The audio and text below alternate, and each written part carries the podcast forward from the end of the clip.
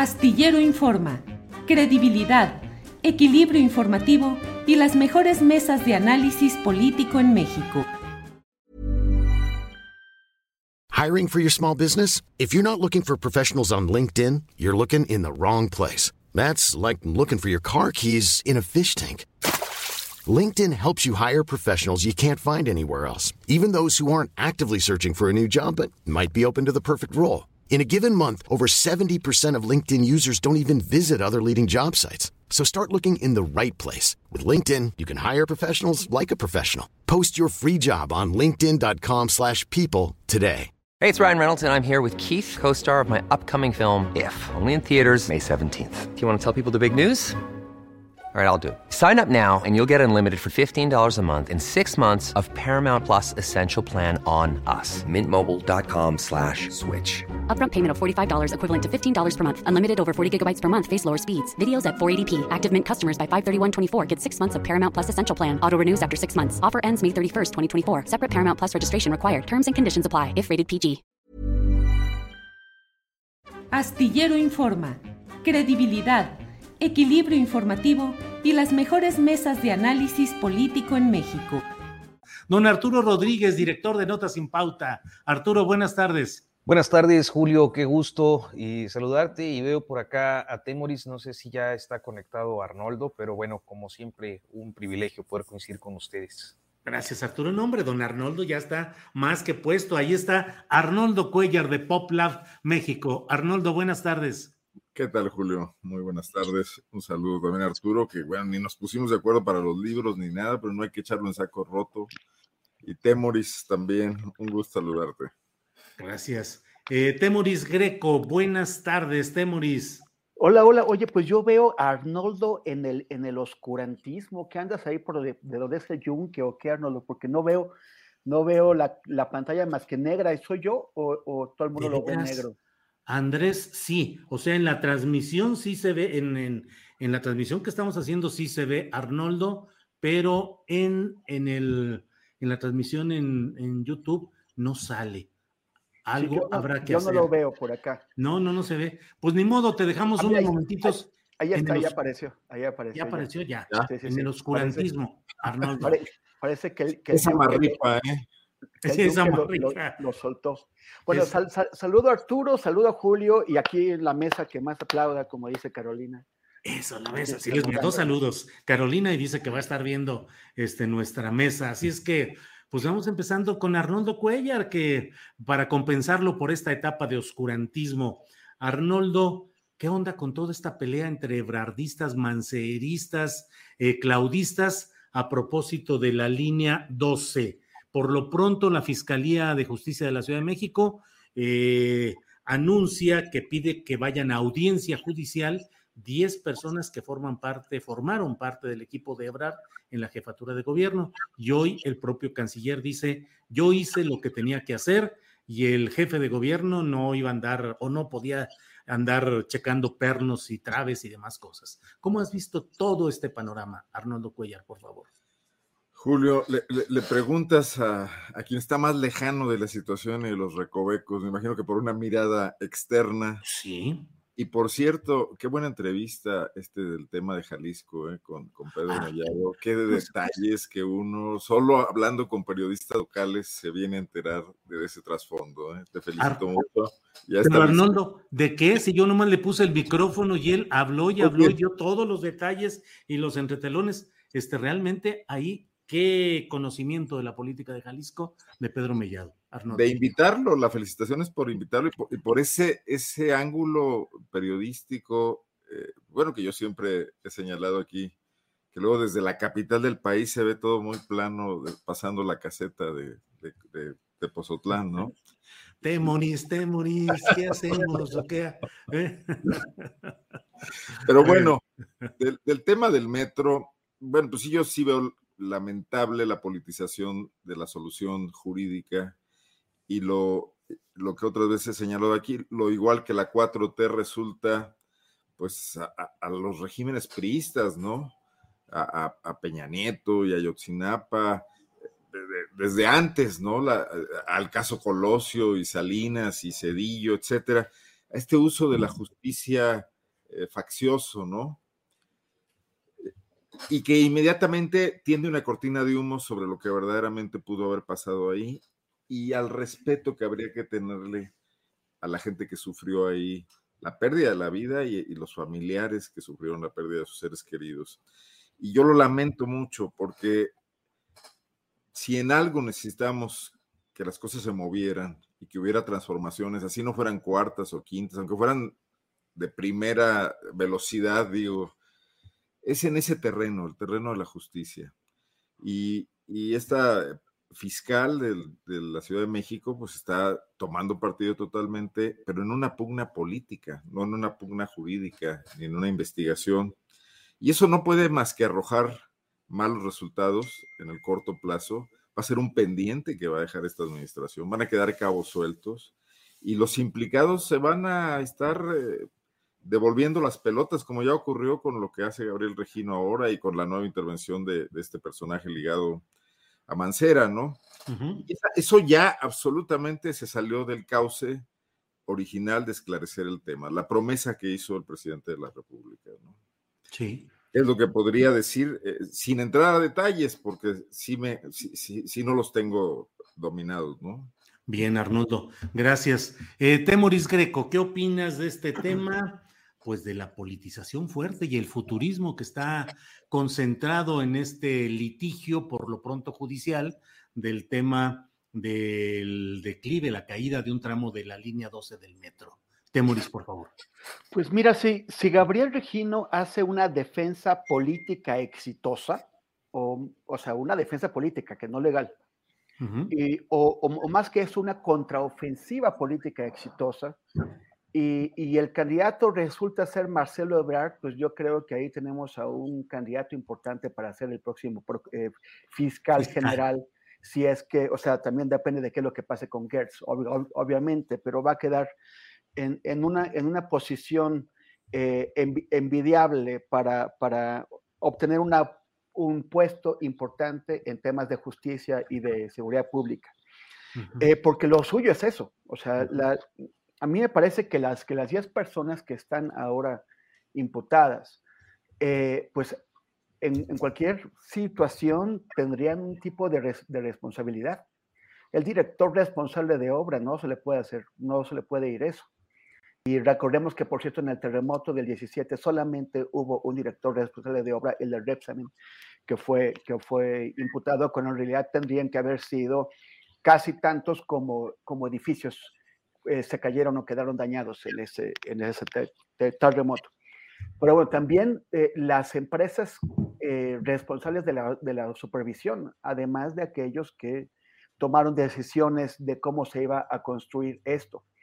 El, el tema es por qué tomaron esas decisiones. O sea, es mera negligencia, de verdad son profesionalmente tan malos o efectivamente, como, como se ha dicho bastante, hubo una, eh, una, premura impuesta por, por, la, por, el, por el entonces jefe de, gobierno que quería inaugurar la obra central de, de su sexenio antes de marcharse.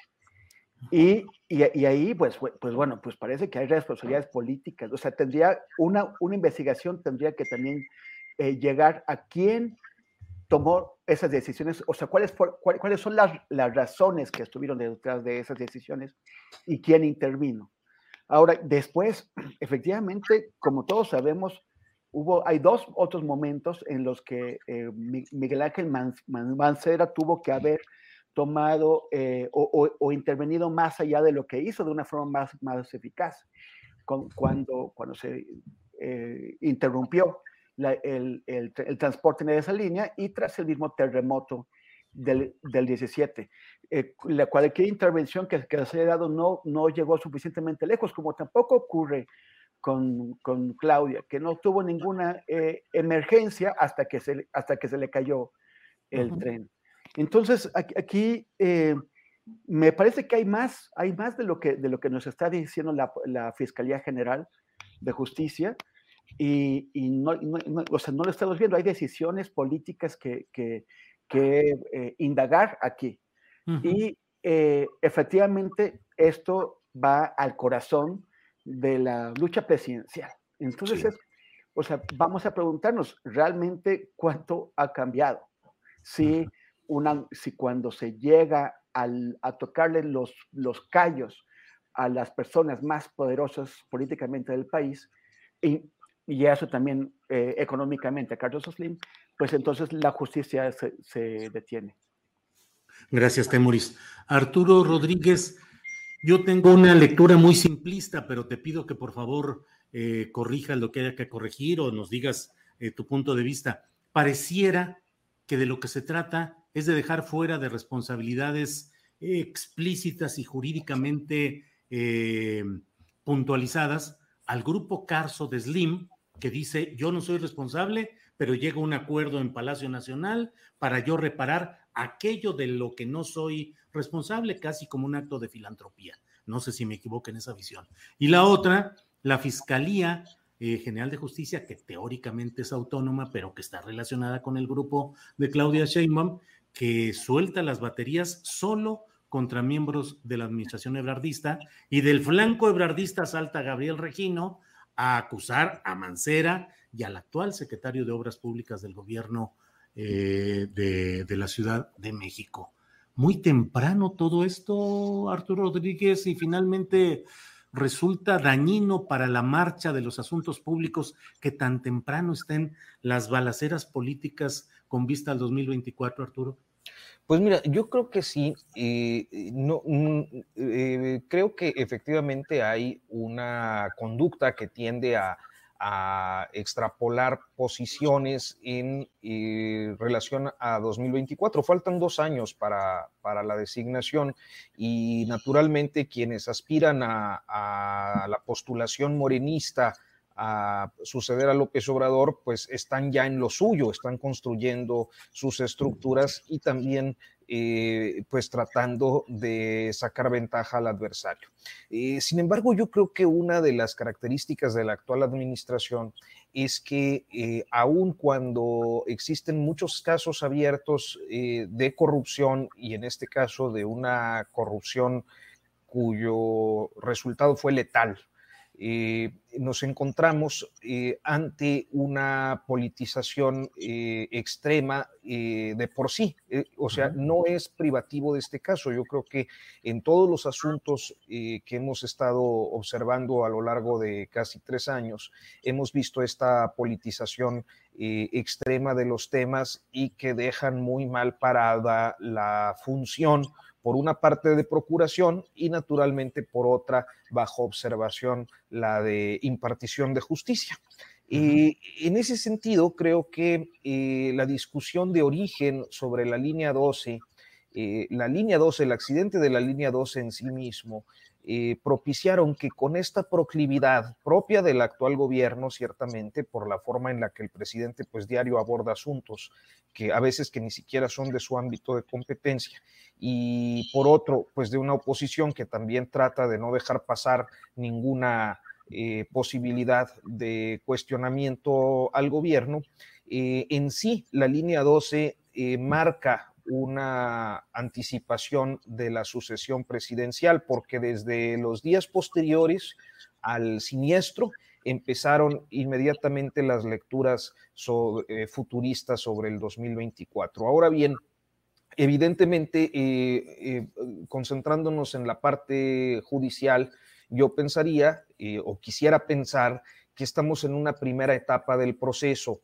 y que seguramente no podrán dejar de observar eh, en, un procedimiento estándar de esta naturaleza eh, que eh, pues existen evidentemente faltas por acción u omisión eh, en cuanto al deber de cuidado que debieron seguir no solo los eh, funcionarios responsables de la construcción, sino también los que estuvieron al frente de la administración y operación posterior, que ya mencionaban ustedes, eh, pues es durante el gobierno de Miguel Ángel Mancera y durante lo que iba de la administración de Claudia Sheinbaum.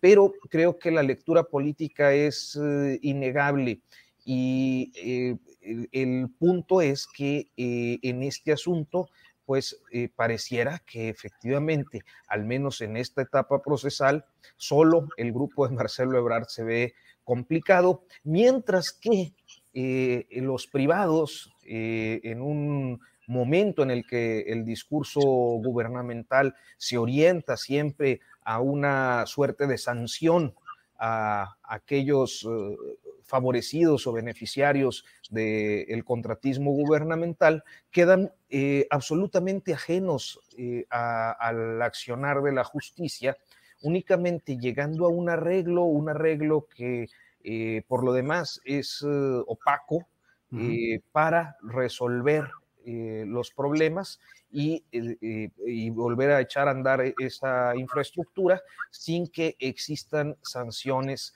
eh, para quienes pudieran haber sido responsables en la ejecución del proyecto. Entonces, creo que eh, la 4T, por su misma eh, dinámica, se le revierte en este caso sus formas de, hacer política y de discutir, metiéndolos pues en un berenjenal difícil de, de, resolver, al menos en el corto plazo. Arturo, muchas gracias. Em, Arnoldo Cuellar, otro de los temas que está en la discusión pública fuerte es lo relacionado con la reforma eléctrica. Eh, pues están declaraciones de un lado, de otro, y cuatro expresidentes del PRI, del Comité Nacional del PRI, han dicho que no va con la filosofía o con el sentido de ese partido tricolor el apoyar esta reforma que propone el presidente López Obrador.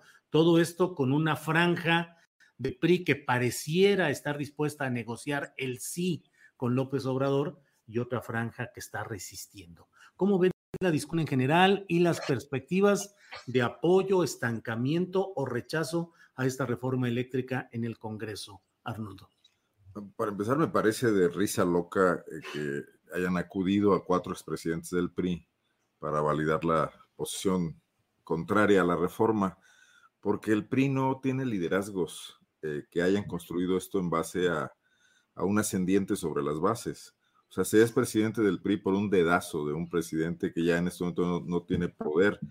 Quizás Manlio Fabio Beltrones representó una serie de acuerdos y alianzas políticas en su momento que, que, lo hacía tener un poder fáctico real y que era muy considerado dentro del PRI. No le alcanzó ni siquiera para soñar con la posibilidad de una postulación presidencial y fue arrollado por el dinero del peñanietismo. Conserva esa aura de que casi, casi de, anciano sabio al que hay que ir, muy desaparecido, por cierto, a partir de, del 2018, pero tampoco alguien que vaya a influir en, en bases. Bueno, eh, está metido en la trama de Chihuahua con César Duarte y en el manejo de recursos para las eh, campañas electorales, ¿no? No sé si ya no nos acordemos de eso.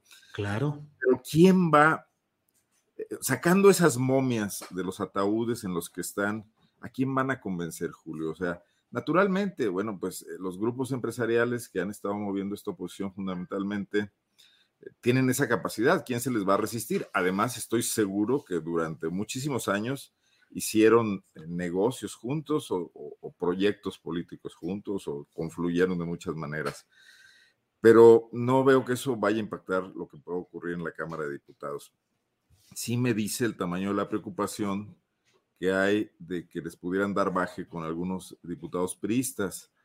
Vía el, el, auténtico dueño del 60% de las acciones de lo que queda del PRI, que es José Murat, ¿no? Como lo hemos platicado aquí.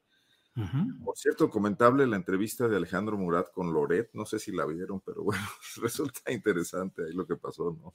No, no la vi. Ah, eh, bastante menos crítico Loret de lo que debiera ser con un político que abiertamente es aliado del presidente López Obrador.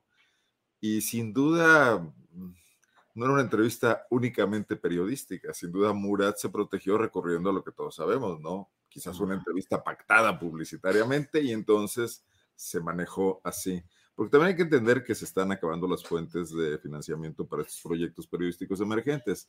La salida de Aureoles, que por cierto hoy se publica un reportaje muy interesante que les recomiendo de unos colegas michoacanos, eh, eh, Patricia Monreal, sobre un gran fraude con las, con las eh, pruebas, fíjate con qué, con las pruebas de cáncer de mama en Michoacán, contratadas, contratadas por Silvano Aureoles, a una empresa de los hijos de Roberto Madrazo.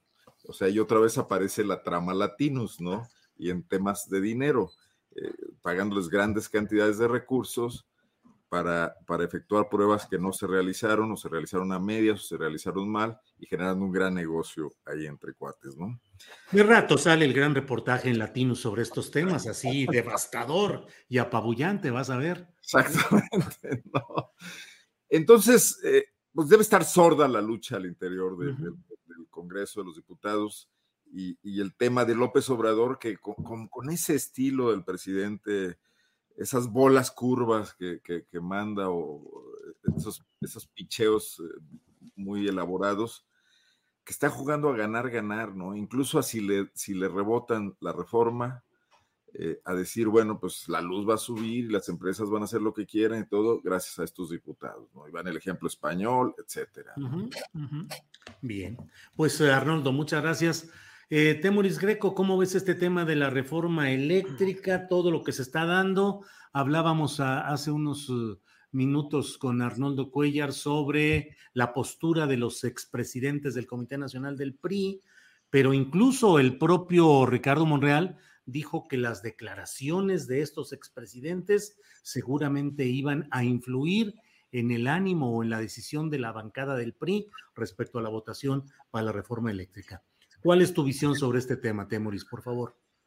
Pues, pues parece que, el, en realidad el, escollo, el obstáculo real que puede tener eh, eh, Alito Moreno para, para imponer una, una, decisión contraria a la alianza que, hizo el PRI es la senadora Dulce, María Sauri, que es la que ha sido más vocal en su posición y que tiene, pues, para empezar su, su propio voto y probablemente de algunos compañeros suyos en el Senado, eh, lo, cual es bastante más que lo que pueden decir los cuatro presidentes que fueron a hablar para el, periódico Reforma.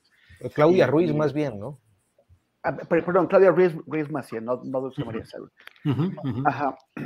Y este, pero, entonces eso es, más importante, tiene un, mayor peso. Y, y, es, y este es también en el, en el Senado donde los márgenes son más estrechos. O sea, la alianza se, se, congratuló porque, según ella, se le, habían quitado a Andrés Manuel la capacidad de modificar la constitución, que, que, no tenía antes de esto. Sí la, sí la, redujo, pero lo importante sigue estando en el Senado, donde, donde esos márgenes, como, como decía, siguen siendo más estrechos que los que hay en la Cámara de Diputados. Entonces es ahí donde está el pleito. Los, los presidentes sí salen pues, a dar patadas de ahogado, les, les, les dieron un foro público, posibilidad de, como de salir de la, de la, de la hibernación, pero, pero por, un momento les dieron dos minutos de fama y, y ya, y ya está. Creo que la, la, decisión, o sea, el Alito va a ir eh, pateando el bote todo lo que pueda para, eh, para dejar menos la impresión de que le estén imponiendo las decisiones desde fuera, porque todo el mundo intenta imponerle decisiones. Se le intenta imponer el PAN, se le intenta imponer eh, eh, Claudia X González y Gustavo de Hoyos, y también se le intenta imponer Andrés Manuel.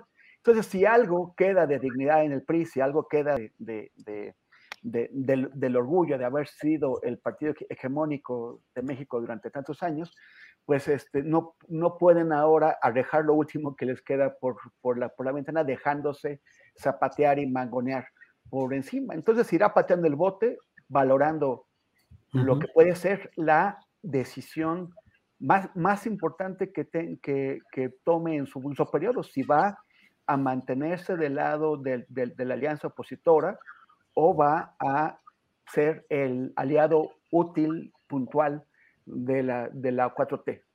Eh, de esto, de esta decisión, eh, yo creo que depende la, la, la, existencia del PRI, depende el que, el que se mantenga como un factor de poder o se vaya periodizando, se vaya achuchando.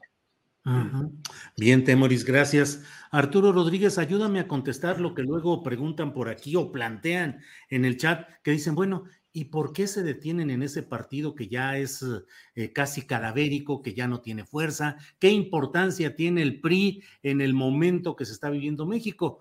Tiene, según mi punto de vista, pues una importancia como bisagra, como aportador de los números básicos que se necesitan para esta aprobación eventual de la propuesta de reforma eléctrica en la Cámara de Diputados y luego en el Senado. Pero ciertamente, Arturo Rodríguez, ¿qué es el PRI? ¿Qué queda del PRI? ¿Por qué es importante o no la, el posicionamiento político del PRI en estos momentos, Arturo? Bueno, tiene que ver eh, primero que nada con, con los votos.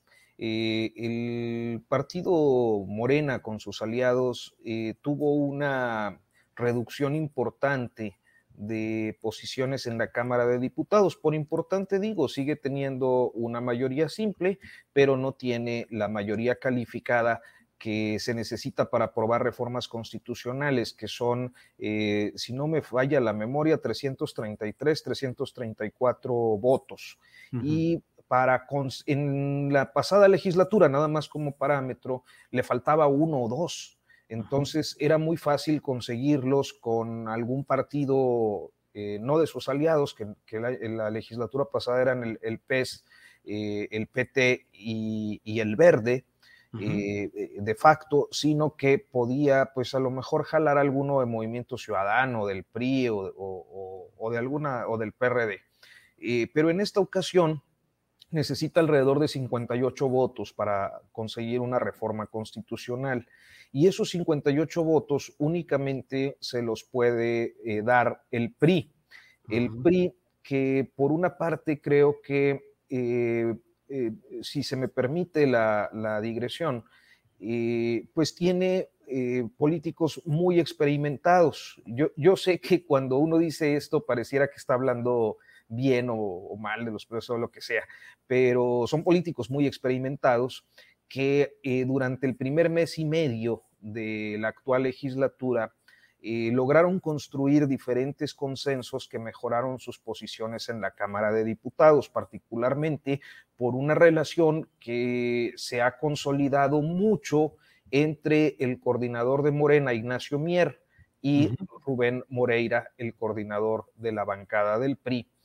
Eh, consiguiendo, entre otras cosas, bueno, pues el primer año de Junta de Conciliación, de la Junta de Coordinación Política, consiguiendo entre las comisiones eh, Gobernación, eh, Vigilancia, Auditoría Superior de la Federación, entre otras que son consideradas en el ámbito, en el argot legislativo como triple A.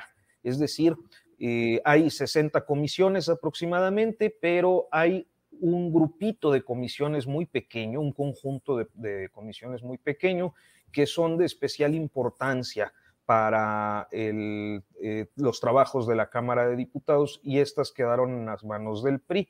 Entonces, al construirse esta relación tan, tan notoria entre Ignacio Mier y Rubén Moreira, pues eh, se encendieron inmediatamente las alarmas, sobre todo del PAN, y del sector del empresariado, que fue el que articuló la coalición PRI-PAN-PRD previo al proceso electoral, esta coalición que se llamó Sí por México, y que de inmediato pues trató de elevar el tono de la discusión en materia eléctrica debido a que parecía que eh, ya estaban prácticamente planchadas las cosas para que se aprobara la iniciativa como quería el presidente. A eso atiende una radicalización de posturas en el PAN, eh, una aproximación muy evidente de las posiciones de movimiento ciudadano al PAN, inclusive más eh, eh, coincidentes eh, de Movimiento Ciudadano con el PAN que del propio PRI, que era su aliado electoral y pretendidamente legislativo. Y finalmente la aparición de estas dos personalidades la semana pasada, creo que hablamos de eso el pasado martes en la sede nacional del PRI, donde llegan pues básicamente a recordarles que eh, o bien son los que mandan o bien son los que estuvieron detrás de la coalición, una coalición que además eh, a los tres partidos que la integran les interesa mantener porque sería la única forma de pues conseguir una o dos o algunas posiciones, eh, algunas gubernaturas en las elecciones del próximo año. Entonces es un momento crítico porque si el PRI decidiera mantener esta conciliación o este acuerdo con, Morena, eh, al que despectivamente le llaman primor, eh, se vería muy complicado mantener la coalición electoral para el 2022. Entonces, la relevancia del PRI tiene que ver con eso, con primero los votos que se necesitan para aprobar una reforma constitucional o para eh, eh, segundo, con que define la posición del PRI, el rumbo de las oposiciones, si éstas van aliadas o no para los próximos años. Y tercero, porque a final de cuentas tienen, eh, decía yo, un lugar privilegiado eh, en este momento en la Cámara de Diputados y el debate eléctrico pues definirá también cuál va a ser la conducta de las bancadas opositoras en la segunda mitad del sexenio de López Obrador. Gracias, Arturo. Eh, Arnoldo, antes de pasar a otro tema en esta mesa nuestra, eh, déjame dar esta noticia lamentable de que ha fallecido la esposa del ingeniero Cuauhtémoc Cárdenas. Ha fallecido la señora Celeste Batel, eh, que fue compañera durante toda la, la historia y el trayecto político del ingeniero Cuauhtémoc Cárdenas. El propio presidente de la República ha expresado en un tuit, dice, lamento muchísimo el fallecimiento de la señora Celeste Batel, mujer sencilla, comprometida y solidaria.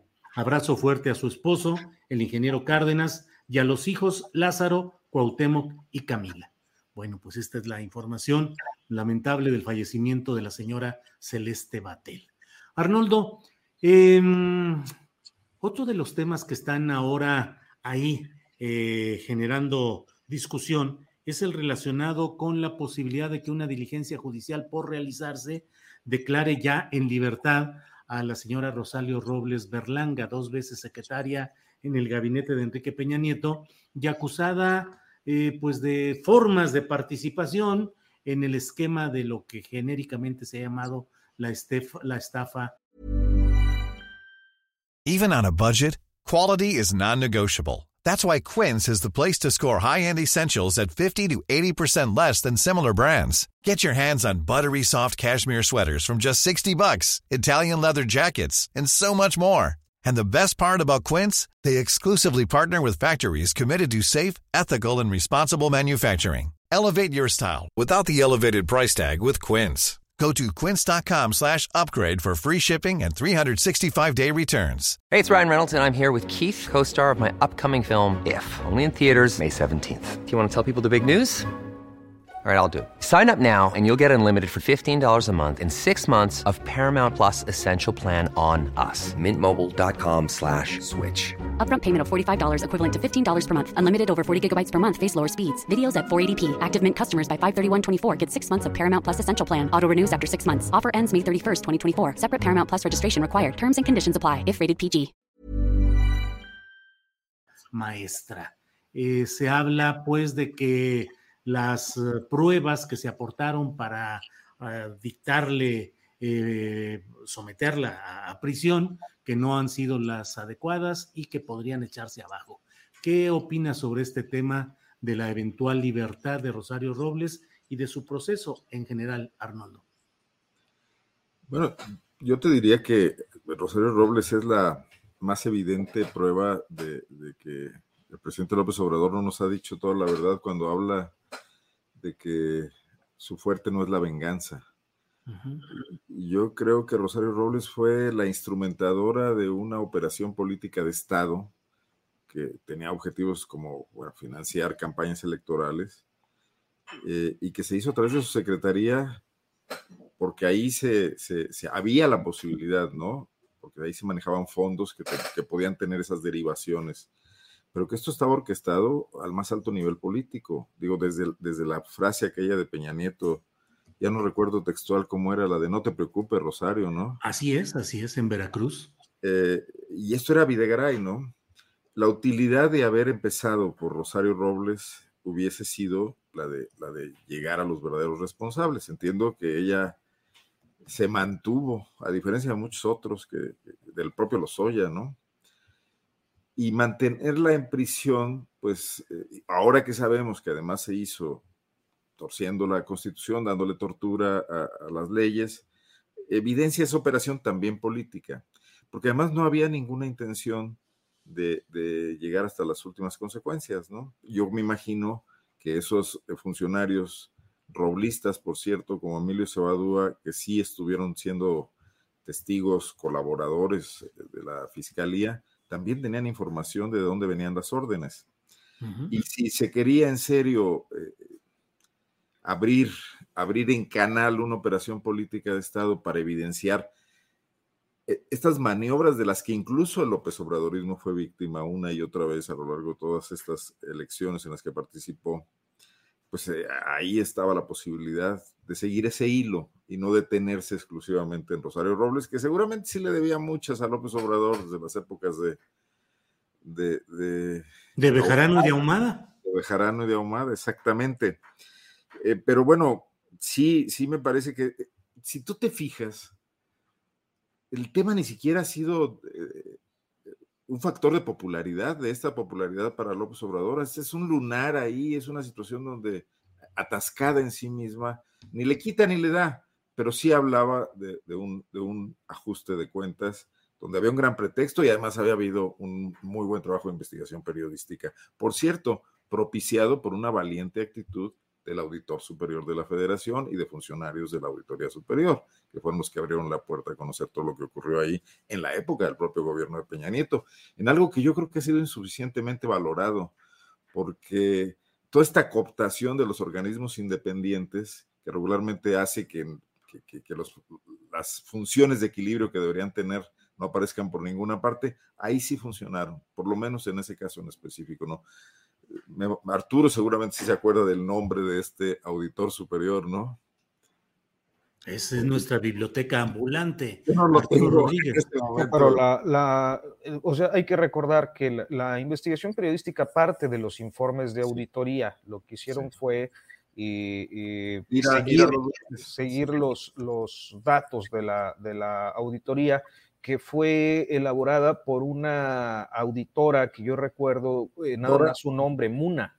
Dora Muna Buchaín. Exactamente. Bueno, gente a sus órdenes, pero un poco autorizada por el nivel que tenía el auditor superior. Ya consulté a Google y creo que dice que es Juan Manuel Portal. ¿Será el auditor superior de la federación en aquella sí, en aquel momento. Es que hay que recordar que, que, esto que genéricamente llamamos la estafa maestra acumula una serie de informes de auditoría desde 2012 o 2013 hasta 2016-17 y yo creo que podríamos sumar también algunos casos del 18. Eh, en total, eh, si no me falla la memoria, eran 24 asuntos que pues se acumulan en un reportaje y también por su parte se acumularon en una averiguación previa, ¿no? Esa averiguación previa, eh, si quieren ahorita le, entramos tantito para ver cuál es el sentido y ya que terminen mis compañeros en el... Muy bien, gracias Arturo. Temoris, venganza política desde el poder presidencial, corrupción completita que debe ser castigada, eh, distorsión judicial. ¿Qué opinas del caso de Rosario Robles? Mira, Rosario debe esas y muchas más, ¿no?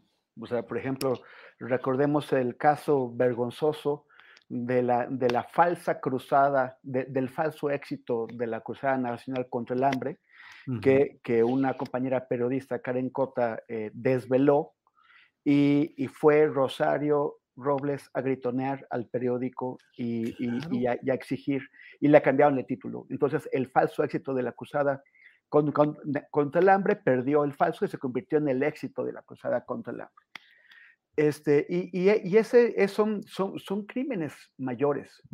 O lo que demostró esa investigación fue que en, en, en, los municipios más pobres del país, en, donde se necesitaban más esos apoyos, había un, un, una, un alcance inferior a la población que, que requería de esos apoyos. Y en otros municipios, más hacia el norte del país, eh, donde no había una población importante que lo requiriera, había un, un sobrealcance de la población, o sea, cinco veces más del, del, número de habitantes que requerían este apoyo, era lo que, lo que se registraba que le estaban recibiendo. En realidad había un desvío, un, un desvío por el, por el, cual a mí me parece que no se ha hecho ningún, ningún proceso, pero un desvío que tiene un impacto en la sociedad, un impacto, por ejemplo, en la niñez mexicana. En, en cientos de miles, si no es que millones de niños que debieron haber recibido esos apoyos, cuyas familias debieron haber recibido esos apoyos, que no, lo que no ocurrió así porque fueron desviados y son niños que crecieron desnutridos. Y, y la desnutrición infantil tiene un, un, impacto para toda la vida. Son niños que no van a tener las mismas oportunidades que los que comieron bien para poder mejorar en la vida. Esto, o sea, destruyó la vida, las vidas de demasiadas personas. Ahora, ¿por qué lo hizo? O sea, no, no lo hizo nada más porque sí, e-, ella, ella, efectivamente, como dice Arnoldo, estaba recibiendo órdenes, había gente arriba que, que, que, que, se lo estaba pidiendo. ¿Y por qué, por qué va solamente sobre ella? Ahora, es, el día de hoy, la, Fiscalía General de la República está dando señales, está diciendo que ahora finalmente sí van a imputar a Peña Nieto, sí van a imputar a Videgaray, a Anaya y a otros en, parte con base en las, en las, en las declaraciones de los, de, los, de los Oya o la información aportada por los Oya. Pero la, la pregunta es, ¿de verdad tienen con qué? El 3 de noviembre es el día límite en que, de acuerdo con el acuerdo establecido con los Oya, eh, él, él, todavía po podría aportar elementos de prueba para, eh, para, para, esta investigación. No se sabe que lo haya hecho ya. Lo que sí se sabe es que Alejandro Gertz tiene los dedos en la puerta, lo agarraron con los dedos en la puerta, con, el, con la salida, con las fotos de la, de la, de la salida de los Oya a, a, un restaurante de lujo. Eh, y, y, entonces parece una reacción de Gertz para decir, no, no, de verdad, sí, sí, sí, sí vamos a hacer algo, sí vamos a hacer algo. Tiene los elementos para imputarlos. O sea, hay dudas en el caso de Rosario Robles de que a pesar de todo lo que hice, realmente tengan los pelos de la burra en la mano. Y también hay dudas de que los tenga ahora y de que los ya haya provisto la información y los elementos de prueba que prometió. Y, y yo me pregunto si no estamos eh, ante una serie catastrófica de fiascos causadas por un fiscal que, que no ha demostrado estar haciendo su trabajo ha demostrado eh, eh, haber hecho uso de su puesto para beneficio privado, eh, cumpliendo venganzas personales, cumpliendo deseos insatisfechos como, como meterse al Sistema Nacional de Investigadores y, y, acaso también cobrándole las, las, cuentas a algunos miembros de CONACYT que, que, no lo favorecieron en su momento. Esto eh, son, cosas que hay que demostrar pero eh, lo que sí es que está muy lejos de estar dando respuesta a las expectativas que se generaron cuando fue nombrado eh, como, como, como, fiscal. A mí me parece que si, que si esto termina como, como podría ocurrir, como temo que ocurra, en, en, un, en un fiasco, un fiasco que no solamente permita que se salgan con la suya eh, eh, Peña Nieto, Videgaray, Anaya, Lozoya, Rosario Robles, sino que además queden como víctimas, como víctimas de una, de una venganza, efectivamente, será un, un nuevo desastre para la lucha contra la corrupción, contra la corrupción en el, en el país y un argumento electoral para quienes han sido los, por décadas los beneficiarios y ejecutores de toda esa corrupción. Gracias, Temoris. Eh, Arturo Rodríguez, ¿cómo ves el tema de Rosario Robles?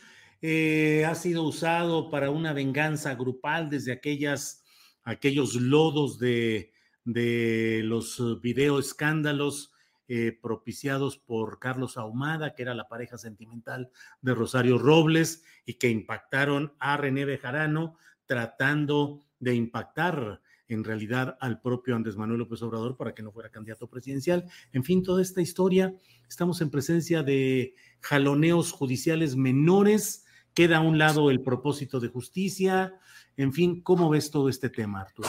Pues mira, Julio, yo creo que es eh, eh, tan probable que sí como que no. Eh, el hecho de que haya un tema de venganza política en el asunto creo que es muy difícil de probar. Lo que sí está probado es que durante el desempeño de Rosario Robles como secretaria de Desarrollo Social y como secretaria de Desarrollo Urbano Territorial, eh, Agrario Territorial y Urbano en el sexenio pasado, pues hubo un desfalco por alrededor de 7 mil millones de pesos que eh, se movieron a través de universidades, instituciones públicas hacia muchas empresas fachada que existe naturalmente información de que algunas de, estas, eh, de estos dineros fueron a dar a campañas electorales, inclusive ustedes mencionaban eh, eh, al principio de la ronda este, esta expresión de Peña Nieto allá en 2013, no te preocupes Rosario, hay que aguantar, le decía, y precisamente cuando empezaban a verse estos desvíos de fondos de la sede Sol a la campaña electoral en el estado de Veracruz, que creo que aquel año tenía alguna elección eh, local. Y en ese sentido, me parece interesante observar que la estrategia de la Fiscalía creo que eh, apostó demasiado a la presión carcelaria. Y con esto me refiero en concreto, decía yo, fueron 25, es que ya saqué mi acordeón, porque para ser más preciso, fueron 25 asuntos, 25 expedientes acumulados entre 2013 y 2017. Eh, Estos 25 asuntos eh, representaban eh, en el pliego de imputación 5.073 millones, un poco más de pesos. Entonces, lo que la fiscalía logra, probar para llamar a comparecer a Rosario Robles ante un juez es que ella tuvo conocimiento porque uno de los principales problemas de, de este tipo de investigaciones es que personalidades como Rosario Robles no firman o no dejan huellas eh, directas de su intervención en temas de esta naturaleza, o sea, no firman facturas, no andan dando autorizaciones bajo su instrucción, eh, aunque verbalmente, pues es, es, eh, y yo creo que todos podríamos coincidir en que seguramente lo hizo, pero lo que sí pudo acreditar es que precisamente en una declaración de Juan Manuel Portal y con otras declaraciones de funcionarios, mandos medios o mandos superiores dentro de las secretarías. Eh, Rosario Robles estuvo informada.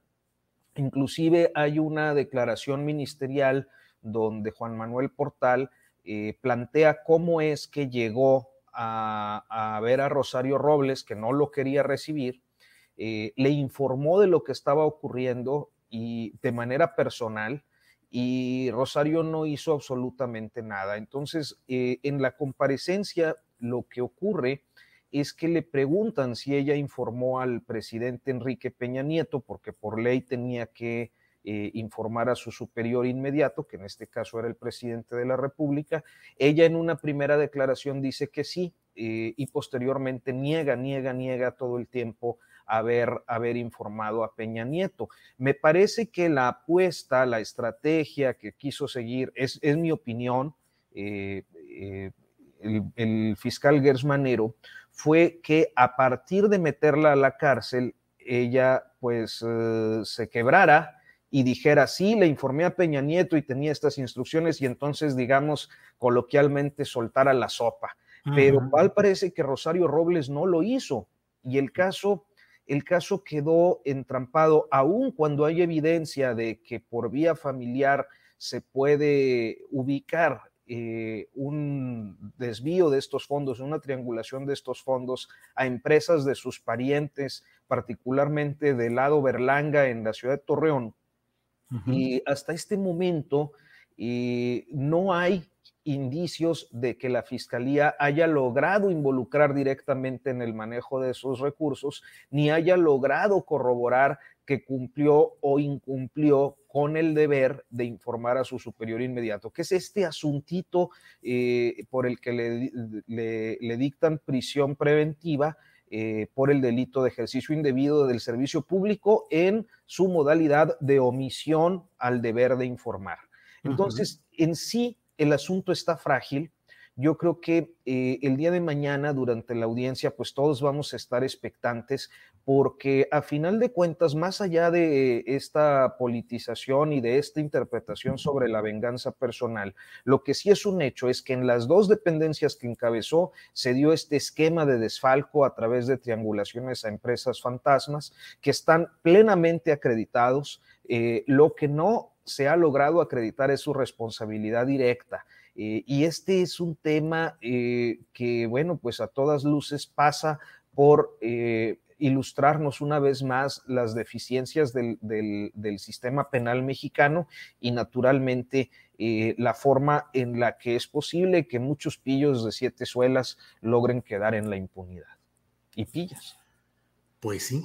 Arturo, gracias por, eh, por toda esta actualización y los datos y detalles de este asunto. Es, son las dos de la tarde con 49 minutos, ya estamos en la parte final en la que usualmente eh, pues decimos los postrecitos que aquí a veces son dulces y a veces son amargos, lo que ustedes deseen comentar y no sé si alguien quiera comentar algo sobre pues estos lamentables fallecimientos del cineasta Felipe Casals y de pues el historiador especialista en asuntos mesoamericanos Alfredo López Austin. Arnoldo Cuellar, eh, si tienes algún comentario sobre esto. Entre la filmografía de Casals están las poquianchis relacionadas por allá con Guanajuato. Exactamente. Sí, y donde también Ibargüengoita tiene un extraordinario libro que confluyen, pues ahí. Las muertas. Las muertas. Pero quisiera nomás brevemente, con respecto a lo que dice Arturo, 2013-2017 son los hallazgos de la estafa maestra.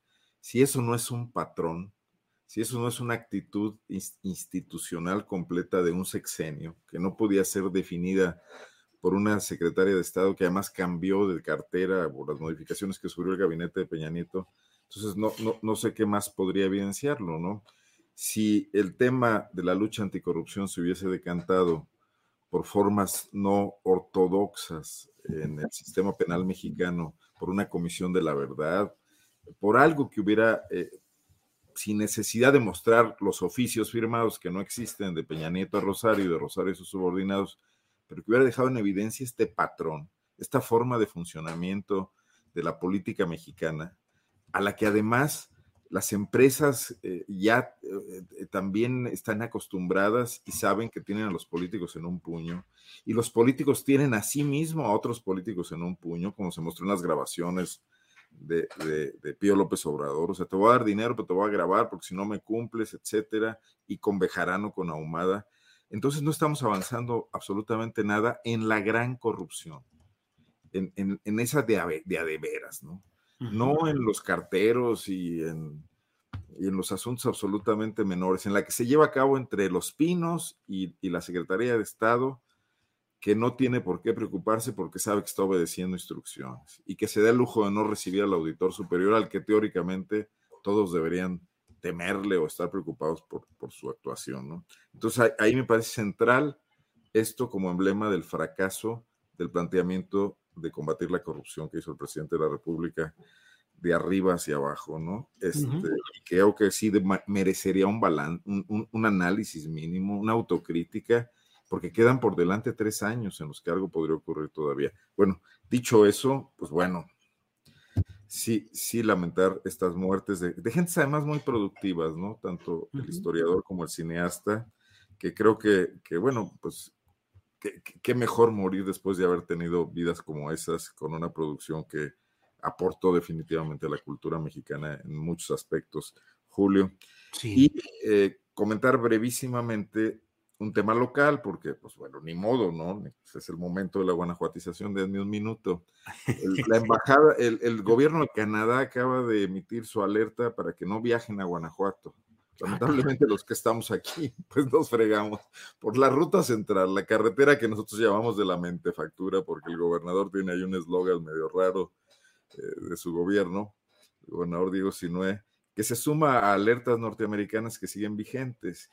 Entonces, eh, mientras se gastan muchos millones de pesos en promoción del Estado de Guanajuato para tratar de superar la crisis de la pandemia, volver a traer inversiones, etcétera, el turismo, eh, de manera totalmente desarticulada y no se trabaja en lo esencial, que es el combate a la inseguridad, llegan estos estos golpes propagandísticos terribles, que no son pues exactamente propagandísticos, pero que le pegan al discurso del gobierno desde nuestros socios comerciales, Estados Unidos y Canadá. Así andamos acá.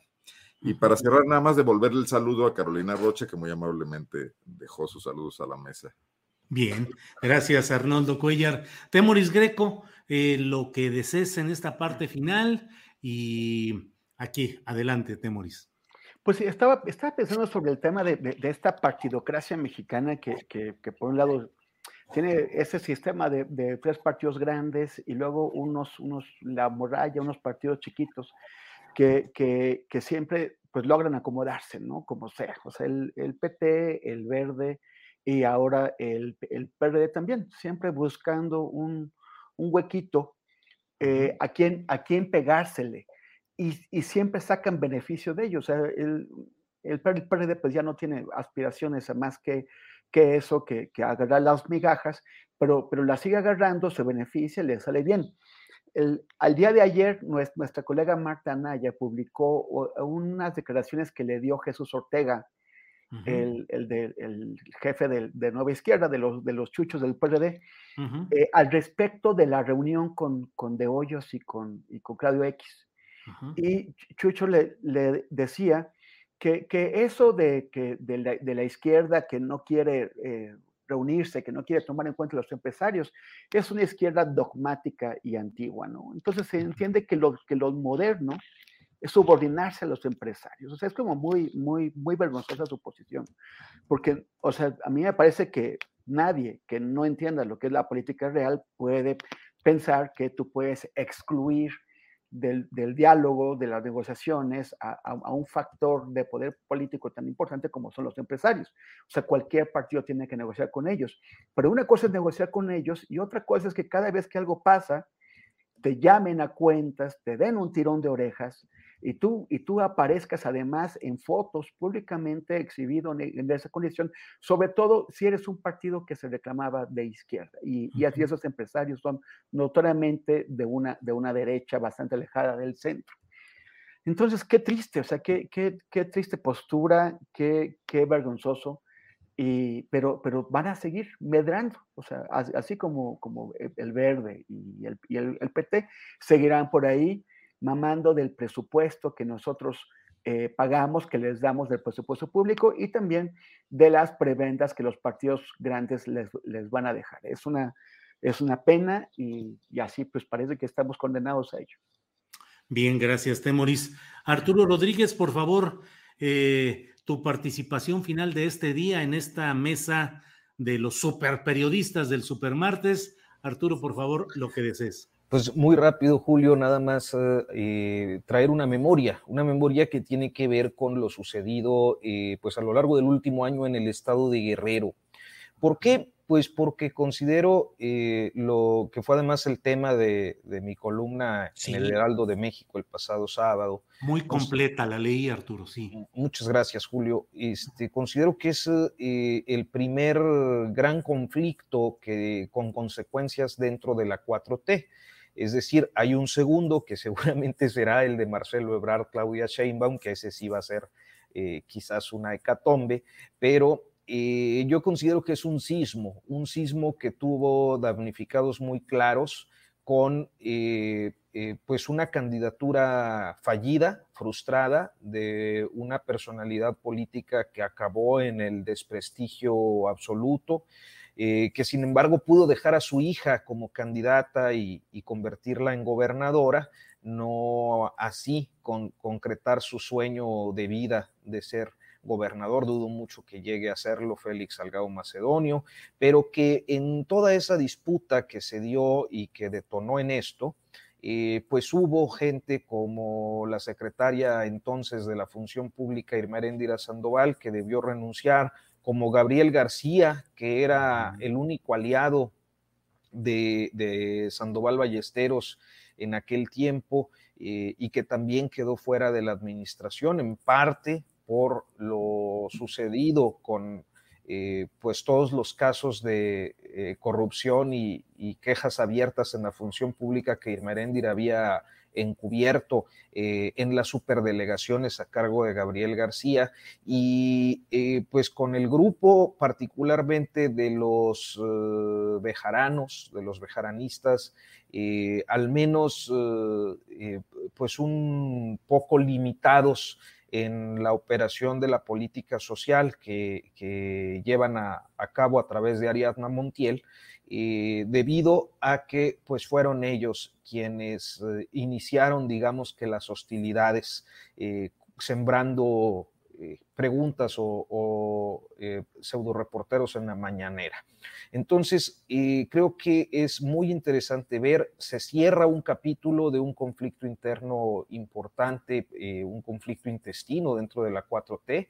Evelyn Salgado ya es gobernadora y ahora pues se abrirán otros capítulos que, que vale la pena ver cómo cómo se desarrollan, porque creo que también este desenlace nos deja ver un tanto cómo se desenlazarán algunas otras cosas con el presidente López Obrador y su gente. Y bueno, pues agradecerles como siempre eh, la posibilidad de platicar, de, coincidir en esta mesa, Julio, eh, decir nada más que me llama mucho la atención, como que en Guanajuato son muy buenos para, para poner nombres yo de cosas, yo me acuerdo, eh, ahí en León se habla mucho de, del puente del amor y no tiene nada que ver con esos romanticismos turísticos del callejón del beso en la capital guanajuatense, sino con alguna connotación política. Y ahora esto del, del puente factura, o cómo nos dijiste. Mente factura. Mente factura. Pasar de la manufactura a la mente factura. Es una teoría de evolucionismo industrial que ni siquiera es muy novedosa, pero bueno, aquí ya nos tienen hartos con la propaganda. El puente del amor lo hizo Ricardo Sheffield, hoy, hoy de Morena. Y le puso un gran corazón el 14 de febrero porque en esa época estaba enamorado y estaba a punto de casarse con su esposa. esa es la historia. Era alcalde de León. Ándale, las historias. Bien. Pero, pero la mentefactura, ¿qué? O sea, pasar de la manufactura a la mentefactura. Es que aquí pudieran hacer, diseñar vehículos en lugar de nomás fabricarlos, para, lo cual habría que invertir en educación muchísimo. O sea, y, e inventaron un valle de la mentefactura un poco como el valle de Silicon en. California, ¿no?